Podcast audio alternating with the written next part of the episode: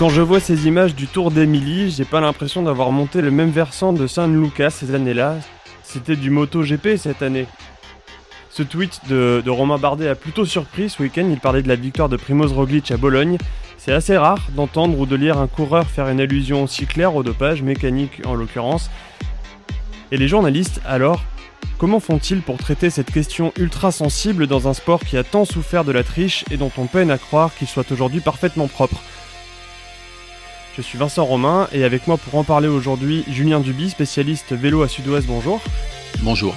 Et Arnaud David, surnommé le la Philippe de l'Entre-deux-Mers, qui apprécie de temps en temps délaisser le rugby pour parler vélo, bonjour. Bonjour. Avant toute chose, Julien, tu fais partie de ces chanceux qui euh, ont pu assister à la fois aux mondiaux de cyclisme en Flandre et au dernier Paris-Roubaix. Euh, donc juste avant d'évoquer notre, notre sujet du jour, est-ce que tu considères que ces deux courses étaient les plus belles de l'année? Quasiment, oui, je pense qu'on peut, on peut le dire. Après, chacun, chacun jugera selon, euh, selon ses favoris, peut-être, parce que si le, si le vainqueur nous déplaît, c'est plus difficile de trouver une course belle. Mais en tout cas, ces deux courses, par leur intensité et par, le, par la bagarre qui s'est déclenchée dès le début, déjà sont hors normes. Euh, un championnat du monde qui, qui, démarre aussi loin après, euh, après 80 km, je crois, à peine. Et puis ce Paris-Roubaix, bien sûr, avec des conditions climatiques très difficiles qui ont fait exploser le peloton très rapidement forcément, ça nous a, ça nous a mis en, en, haleine, en alerte euh, toute la journée. C'était, c'était effectivement du grand spectacle, du vélo grand spectacle. Arnaud, toi, tu étais devant ta télé, tu as quand même bien pu en profiter également J'en ai bien profité les, les, deux fois. Et on parlera justement de, de, de, ce sujet après, quand on, quand on va évoquer les questions qui fâchent. Il faut savoir que derrière le, journaliste, il y a souvent un, un, amateur de sport, un spectateur, et l'amateur de sport, le spectateur était complètement enchanté par par ces deux courses, leur dramaturgie, euh, et en plus qui ont fait, euh, qui ont couronné des champions, des cyclistes qui laisse pas indifférent pour euh, de multiples raisons. À Roubaix, c'est euh, l'Italien Sonny Colbrelli qui s'est imposé. Euh, alors il vit une année 2021 qui est, on peut le dire, un peu incroyable. Il a été sacré champion d'Italie, champion d'Europe. il a montré de, très beaux talents de grimpeur sur le, le Tour de France en finissant troisième à Tignes notamment. Alors le problème, entre guillemets, c'est qu'il appartient à une équipe Bahreïn qui a eu une, révélation cette année, c'est le terme que t'emploies Julien dans ton, dans ton compte rendu ce matin. Euh, on rappelle rapidement, voilà, il y a Marc Padoun qui a volé sur le critérium du Dauphiné en remportant deux étapes de, de haute montagne sans avoir de sérieuses références jusque-là. Euh, Matej Mohoric qui a gagné deux étapes sur le Tour. Damiano Caruso qui a très bien marché sur le Giro où il a fini deuxième du général.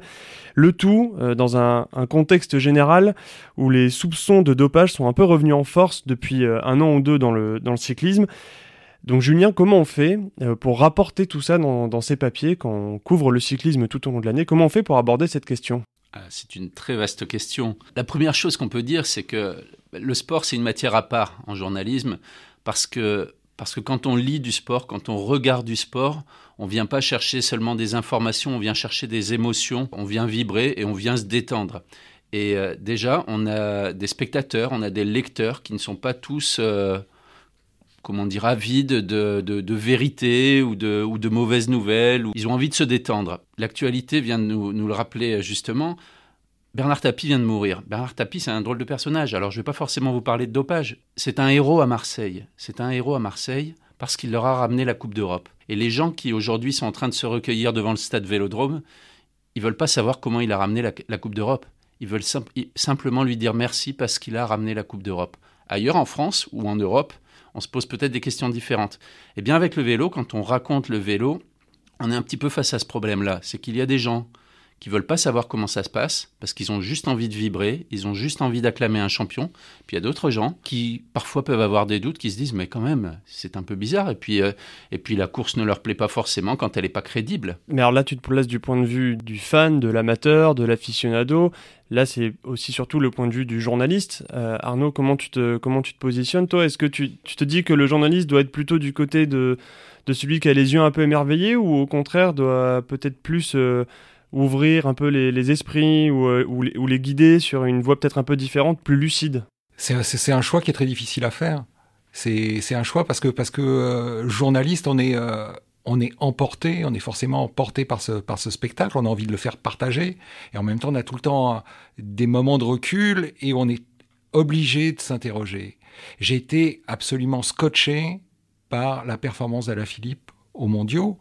Et en même temps, quand je l'ai vu répéter dans les, dans, dans les 50 derniers kilomètres, 5 attaques. 5, attaques, avec ce qu'on sait, ce que ça coûte au niveau énergétique, on est obligé de se poser des questions, effectivement. Moi, j'ai tout le temps envie de, de disséquer la performance, aller chercher, aller chercher le, pourquoi, le pourquoi du comment. Quitte à sortir du coup de, la stricte émotion.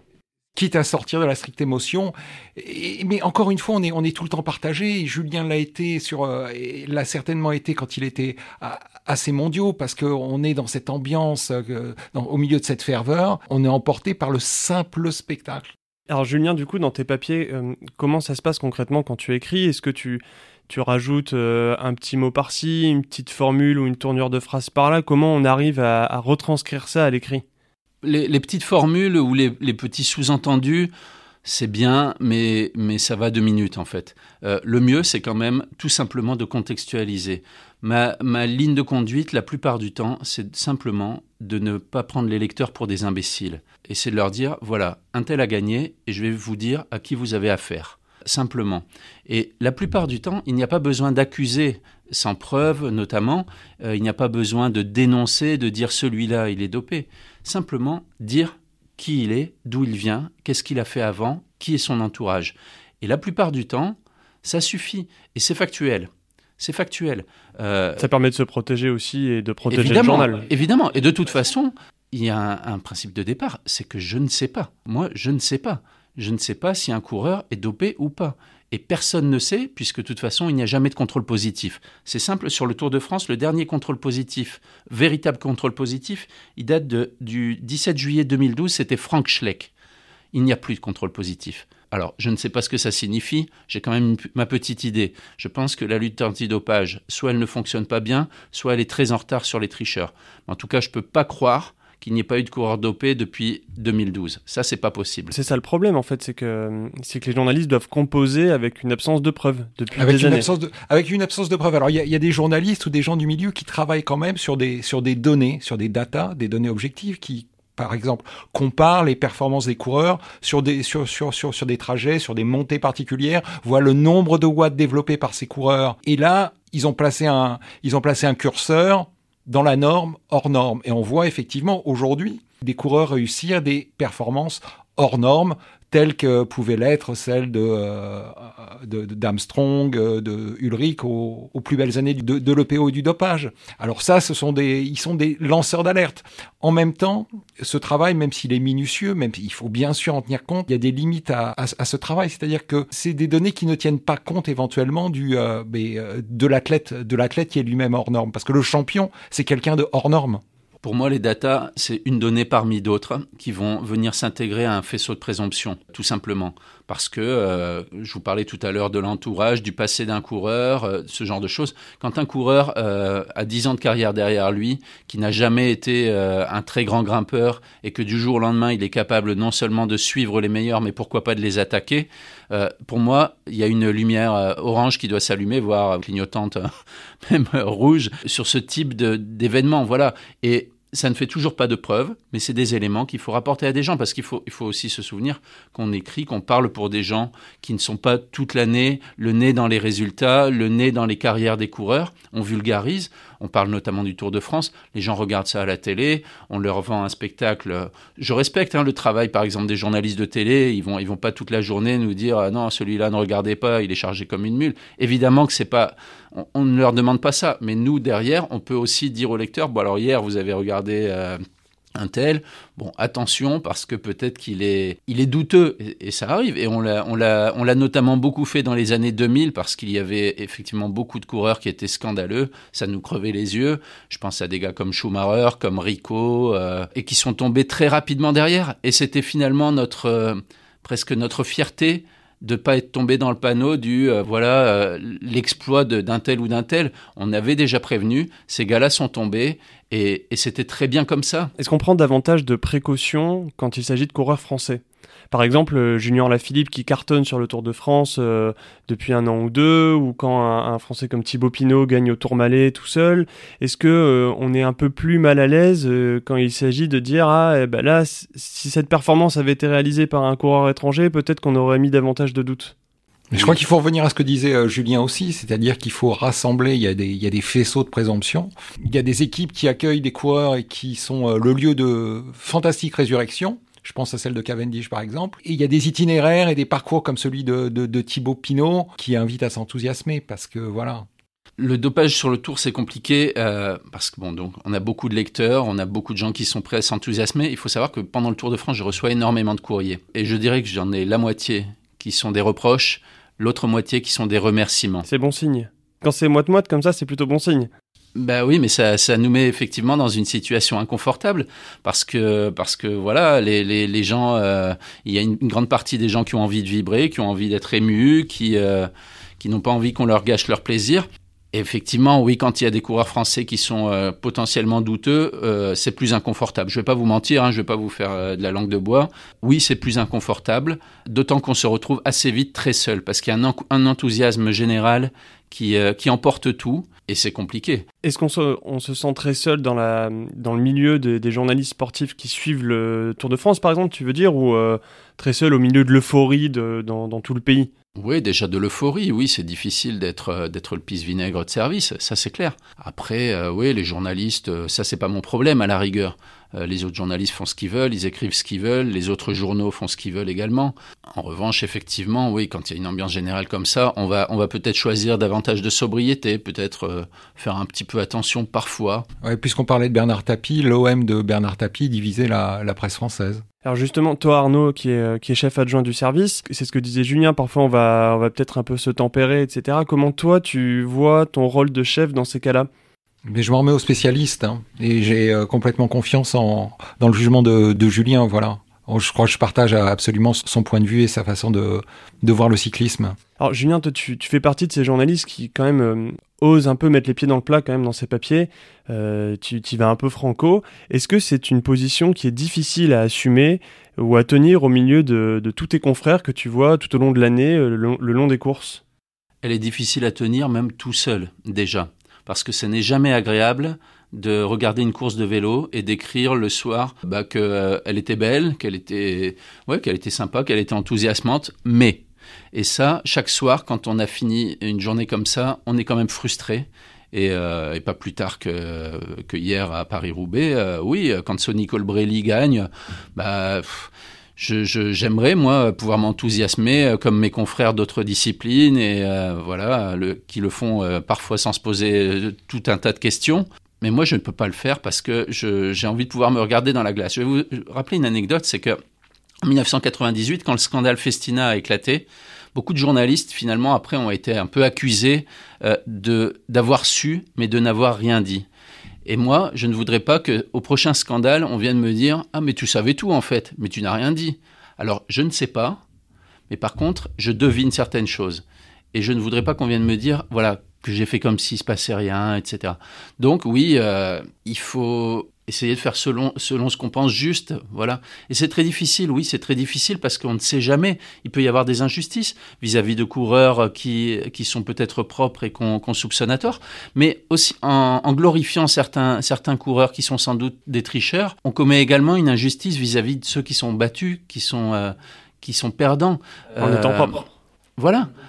Jean-René Bernaudot, qui sait manier les mots, euh, dit souvent que ce sont des voleurs de gloire. Parce que on nous reproche parfois d'accuser euh, sans preuve, etc. Mais vous vous rendez compte des, coureurs qui sont battus, qui triment, etc. On, doit, on se doit aussi de les défendre un petit peu d'une certaine façon, parce que parce qu'ils ramassent quand même dans leur, euh, pendant leur carrière. Ils passent parfois pour des losers, ils se font critiquer, ils gagnent moins d'argent, moins de victoires. Donc quelque part, c'est aussi notre devoir de, de, le faire, quoi. Oui, tout à fait. Moi, j'ai le souvenir, euh, j'étais euh, jeune journaliste à l'agence France Presse, et il y avait un rédacteur en chef qui s'enthousiasmait pour euh, au début des années 90 sur la razzia que réalisaient les Italiens sur les courses d'un jour, etc., et qui parlait de, de génération, d'émulation en Italie qui n'existait pas en France, et qui nous disait mais faut taper sur les coureurs français qui travaillent pas assez. Et ben non, on a, on a, on a appris assez rapidement comment ça se passait, c'est-à-dire que les coureurs italiens, ils allaient voir le professeur Ferrer Ferrari s'était mis euh, et, et, et, Conconi, ils s'étaient tous mis à l'EPO, voilà. Est-ce que euh, vous en parlez entre vous, les, les journalistes, pendant les courses, quand vous les regardez euh, devant, dans les salles de presse ou sur le bord de la route Est-ce que vous en parlez entre vous pour savoir jusqu'où chacun va aller, pour qu'il n'y en ait pas un qui soit trop, qui aille beaucoup plus loin que tous les autres? On en parle, ça peut, on peut en discuter, en plaisanter, ça fait souvent l'objet de plaisanteries. Et puis après, une fois que chacun est devant son ordinateur, chacun fait selon sa conscience, selon son média, parce que les médias ne sont pas tous les mêmes. Il y a des médias qui appartiennent à des organisateurs. Je pense à mes confrères de l'équipe, que je respecte totalement. Mais évidemment, ils ne vont pas avoir la même liberté que nous, qui sommes, euh, qui sommes totalement indépendants de tout ce qui concerne le cyclisme. On n'est ni organisateur, ni partie prenante dans quelque course que ce soit. Donc, on n'a pas la même liberté, donc chacun fait selon sa conscience et selon ses, capacités aussi, euh, son background. Je n'invite pas forcément de, jeunes journalistes qui déboulent comme ça au bout de, au bout de deux courses à, attaquer euh, bille en tête tel ou tel coureur sans avoir suffisamment de, recul sur les choses. Parce que, parce que pour moi, manier euh, la suspicion, oui, on va, on va parler de appeler les choses telles qu'elles sont. Manier la suspicion, c'est très délicat parce que parce qu'il faut être précis. Il y a beaucoup d'imprécisions dans la, dans la suspicion parce que parfois on va, on va accuser tel ou tel coureur sur une image, sur une impression qu'on aura eue. Ou sur une émotion euh, aussi. Voilà. Et moi je ne crois pas à ça. Je crois qu'il faut quand même euh, prendre un peu de calme, de temps pour bien analyser les choses et se dire mais euh, est-ce que cette performance, elle est crédible, elle n'est pas crédible, et est-ce qu'elle vient s'insérer dans dans un comment dire une période qui, euh, qui nous incite à, à, nous inquiéter? On parlait tout à l'heure de Sonny Colbrelli. Sonny Colbrelli, ce qu'il a fait hier à Paris-Roubaix, euh, pour moi, n'est pas choquant. Sonny Colbrelli, c'est un coureur qui est robuste, qui est plutôt euh, un sprinter. bon voilà, c'était une édition particulière. Et puis il avait déjà quelques références dans sa carrière aussi il est globalement sur son terrain. Il n'y a rien de problématique euh, si on prend ce one-shot. Cette course en particulier, je, ne vais certainement pas attaquer Sonny Colbrelli en, en, disant il est dopé ou quoi que ce soit. Jamais de la vie. Ce serait totalement euh, ridicule. En revanche, je suis plus surpris, effectivement, si je, si je prends l'ensemble de sa carrière, si je regarde sa saison cette année, qui est, qui est extraordinaire, encore que si je prends seulement sa saison, ça ne va toujours pas suffire parce qu'il a aussi le droit à 31 ans d'arriver à maturité, d'avoir progressé, etc. Mais il y a aussi son équipe. Il y a Marc Padoun dans son équipe. Il y a, il y a tout un tas de petites choses qui viennent s'accumuler. Et c'est là que je parle de faisceau de présomption. Et c'est pour ça que je pense qu'il faut être précis et prudent. Et prudent, c'est capital. Ouais pour parler de, de, de Colbrelli, et vous allez trouver qu'on est, qu'on est euh, deux procureurs à charge. J'avoue que ce n'est pas tant son, son, son, son, exploit athlétique hier qui m'a surpris que sa performance euh, dans le Tour de France en montagne. Ce Nicole Colbrelli pèse 74 kilos et j'ai le souvenir de l'avoir vu accrocher David Godu, un des meilleurs grimpeurs du peloton, qui en grimpeur. pur grimpeur, qui en pèse 55 dans des pentes qui faisaient euh, plus de 10%. Alors là, effectivement, ça m'interpelle. Et c'est un sujet, on parlait de la, de la relation qu'on avait dans ce cas-là avec les lecteurs ou avec les confrères. Est-ce que euh, ça, ça, entre aussi en ligne de compte la relation avec le milieu du cyclisme? Parce que bah, les, les, coureurs, les directeurs d'équipe euh, lisent aussi les journaux, écoutent la radio, regardent la télé. Est-ce qu'on y pense ça quand on bosse sur le, sur le cyclisme et qu'on on écrit sur des suspicions de dopage? Alors moi personnellement j'essaie d'y penser le moins possible parce que si on pense tout le temps à ça, on va, on va trop se retenir et, euh, et, on va devenir fade et on va écrire. On ne va pas oser écrire parce qu'un tel coureur va nous lire, un tel directeur sportif ne voudra plus nous parler, etc., etc. Et au final, c'est pas pour eux qu'on écrit, on écrit pour nos lecteurs, comme je vous l'ai dit tout à l'heure. Et nos lecteurs, on n'est pas là pour les prendre pour des imbéciles. Donc j'essaie de faire abstraction de ça. Après, qu'on ait des retours ou que parfois ça nous joue des tours, oui, c'est possible. Mais de la même façon qu'un journaliste de foot, s'il voit un match, qu'un joueur fait un mauvais match, il va peut-être l'écrire, le dire, peut-être que ça se retournera contre lui, mais il ne va pas dire qu'il a été bon alors qu'il a été mauvais. Bon, bah pour nous, c'est la même chose. Euh, voilà, quand on est journaliste, de toute façon, quel que soit le domaine, on prend le risque de déplaire si on écrit ce qu'on doit écrire. Après, à nous de l'assumer, de le supporter. Ça peut être compliqué parfois, mais c'est euh, le risque du métier et c'est aussi euh, notre devoir, je pense. J'avais une dernière question pour tous les deux. Vous êtes tous les deux des, des passionnés de cyclisme. Est-ce que quand vous, vous voyez ces soupçons, ces suspicions qui s'accumulent, est-ce que vous restez passionné malgré tout ou est-ce que vous, ça vous arrive d'être un peu lassé, voire, euh, voire dégoûté, Arnaud? Oui, oui, oui, pendant le, Tour de France que j'ai trouvé, que trouvé euh, très fade euh, et surtout ce Tour de France, il a été accompagné d'une petite musique constante que je détestais. Alors oui, oui, oui, ma, ma passion là en, prend un coup. Il y a de la lassitude, bien sûr qu'il y a de la lassitude et du découragement parfois parce qu'on voit bien que les choses n'avancent pas, on voit bien que les, instances manquent de détermination à, combattre ce fléau. Néanmoins, moi j'ai envie de continuer et de, défendre un petit peu ce que je crois juste, parce qu'il y a des gens qui nous demandent aussi de, de, continuer et qui nous remercient. Alors je parlais des lecteurs tout à l'heure, mais euh, parfois il faut savoir qu'il y a des coureurs ou des managers qui ne peuvent pas parler à visage découvert, parce qu'il y a cette fameuse omerta du cyclisme parce que ces gens-là ont un business à faire tourner, ils ont encore des coureurs qu'ils aimeraient voir gagner ne serait-ce qu'une étape dans le Tour de France. Euh, ils savent qu'ils ne gagneront pas le Tour de France, ils nous le disent parfois, mais ils sont presque contents qu'on le fasse. Alors parfois on leur demande de l'aide, donnez-nous euh, des éléments, aidez-nous, euh, parlez, dénoncez. Ils ne peuvent pas. Ils ne peuvent pas, c'est bien triste d'ailleurs. Mais même pour eux, parfois on a envie de, de, bouger. Puis on connaît quelques coureurs qui, qui méritent qu'on essaie de continuer à les défendre, je pense. Et puis malgré tout, le, le spectacle sportif est toujours là. On a vu aussi pendant le Tour de France euh, les, millions de personnes qu'il y a sur la route, ça reste un, engouement incroyable. On a envie de couvrir ces événements-là aussi, j'imagine. C'est euh, c'est quelque chose qui est, assez, qui est assez vibrant pour un journaliste. Bien sûr, c'est toujours, de toute façon, quand on est journaliste, c'est toujours euh, l'essence de ce métier, c'est d'être là où ça se passe, c'est là où ça vibre. Donc, être dans un stade plein, c'est un bonheur. Être au sommet du, du Tourmalet ou de l'Alpe d'Huez, c'est toujours un bonheur, quel que soit le vainqueur. Ça, c'est évident, c'est évident. Merci Julien, merci Arnaud et merci à vous aussi auditeurs pour votre écoute et votre fidélité. Si vous avez aimé cet épisode, n'hésitez pas à nous le dire et à le partager autour de vous. Vos retours et suggestions nous sont toujours très précieux. Et pour ne rien manquer du Sportcast, abonnez-vous sur Spotify, Apple Podcast, Google Podcast ou votre plateforme d'écoute habituelle. On se retrouve dans 15 jours pour un nouvel épisode et d'ici là, portez-vous bien.